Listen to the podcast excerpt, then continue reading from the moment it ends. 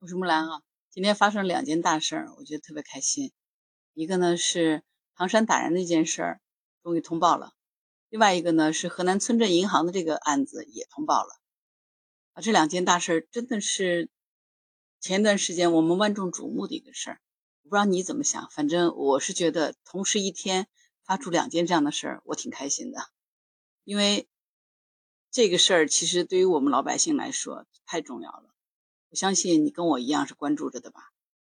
看啊，一直是咱们前两天还在呼吁这个唐山打人案，这个案子呢有视频、有图、有真相，简单又直白。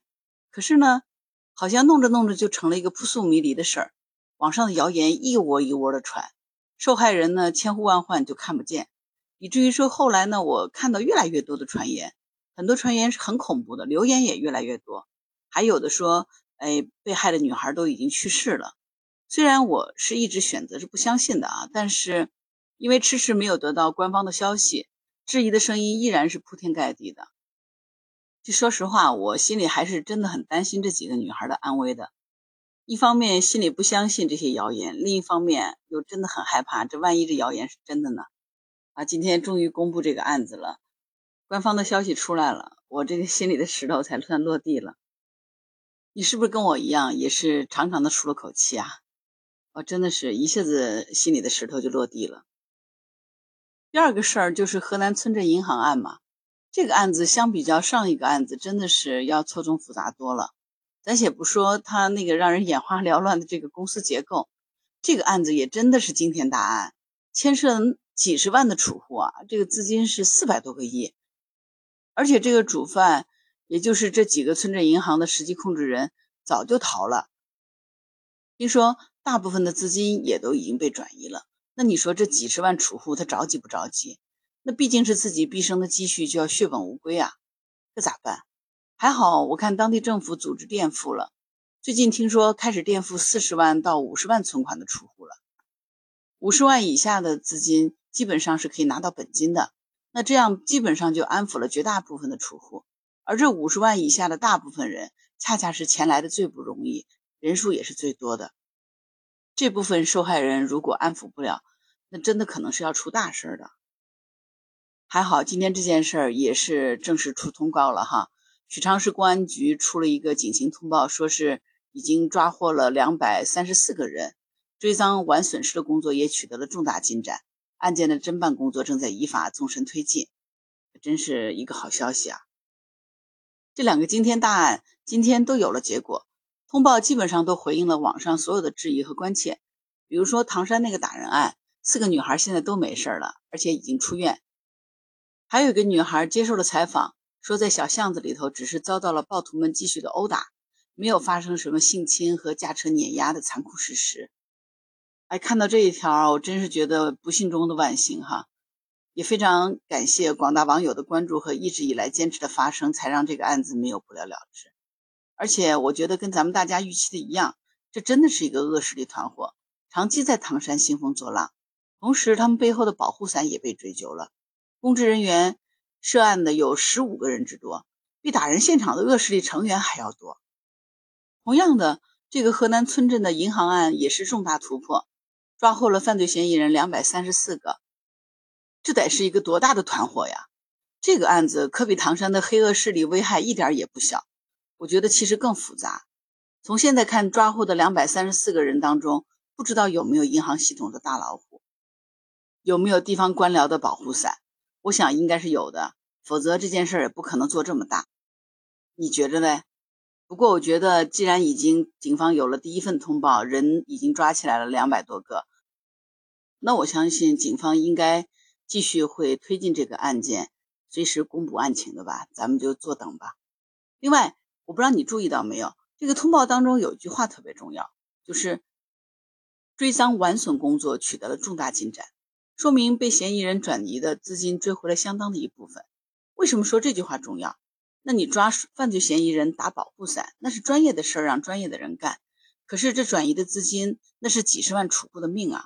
那如果钱追不回来，对于很多家庭来说，那就是天塌地陷，这以后的日子过不过得下去，都是一个未知数。哎，不知道你发现了没有？这两个案子都有几个共同点。第一个呢，这两个案子都是持续的时间很长，都有了十年之久了。唐山那个团伙是二零一二年开始，各种有据可查的案子就有十一起，其他的什么寻衅滋事啊、打架斗殴、非法拘禁，那就多了去了。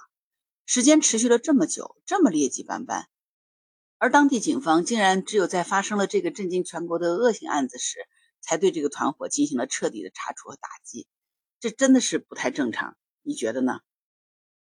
而河南这个村镇银行案，从李毅成立公司到渗透到村镇银行，后面持股农商银行和城市商业银行，这件事长达十多年，光成立的各种皮包公司就有几千个，很多就是为了洗钱、套现，还有转移资产。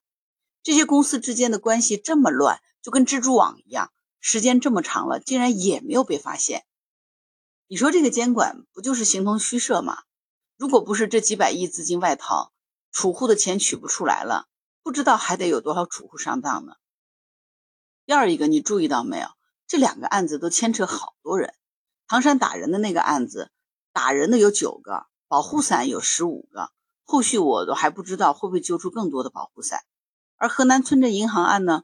犯罪分子就控制了两百三十四个，你想想看，这得多大一个数字呀？我想这个案子背后的保护伞也不会是一个，保护伞的级别应该不会太低，你说呢？咱们就拭目以待吧。第三，这两个案子都体现出来一个监管的不力。其实用脚趾头想想也能想得出来呀。这两个震惊全国的大案子，持续了这么长时间，涉案的人数这么多，这么长的时间线，这么多的人。难道就没有一点蛛丝马迹吗？我觉得这简直是不可能嘛！唐山案十年间犯了那么多案子，而且都是有记录可以查的，竟然没有人警惕，直到养虎遗患发展成了光天化日的打人吗？河南村镇银行案十年时间，四百亿的资金，哎，三十多万储户，两百三十四人参与犯罪，竟然也没有被发现。银行系统的往来账目，它真的是一丝一毫都不可能隐瞒的。而且银行系统的这个监管，按照常识来说，那是最严格的。我之前是给银行做过管理顾问的，要知道每天银行不对完账，差一分钱都不行的，怎么可能十来年都没有任何人发现呢？所以，那这些监管到底在哪儿呢？这些监管制度和监管的流程以及监管的人，又为什么没有发挥作用？但凡是有一个点，有一个人，有一个时间段，有人能够坚守原则，不同流合污，我想也不至于会酿成这么重大的、震惊全国的恶性案件。你说呢？所以这两个案子看似是一个只是危害了人身的安全，一个呢是危害了国家的金融系统，危害的是储户的资金安全。但实际上，这都反映出来我们在某些领域有法不依。有监管制度不执行这样的一个现状，那从这两个案子里头，我觉得咱们应该吸取的最大教训是要举一反三，不断的反思，彻底彻查整个领域，所有的陋习、所有的漏洞都要亡羊补牢，不能再让犯罪分子如此猖獗了。这是赤裸裸的挑战法律底线，也是挑战咱们社会文明的底线，危害社会秩序。在这样的一个环境下，我们老百姓怎么可能安居乐业呢？所以。防患于未然，让咱们从人身到财产切身的感到安全。对于那些在其位不谋其政的人，就是要追究他的责任，也绝对不能任由犯罪分子再明目张胆的欺行霸市、残害人民了，非法侵占我们的合法财产，践踏法律的尊严。但是呢，这一切似乎都任重而道远。不过，相关部门在同一天公布了两大重大案件的案情。我觉得也显示了国家的决心，我们就拭目以待吧。好了，今天这件事儿就说到这儿。我是木兰，如果你喜欢我的栏目，就请给我的栏目留言、点赞、评论、订阅、加五星好评吧。希望得到你对我的支持，真的，我会认真读你的每一条留言，并给你回复的。如果你喜欢木兰，也可以到那个人人发朋友圈的平台去输入木兰的全拼加下划线七八九。就可以找到木兰了。好啦，今天就聊到这里，我是木兰，拜拜。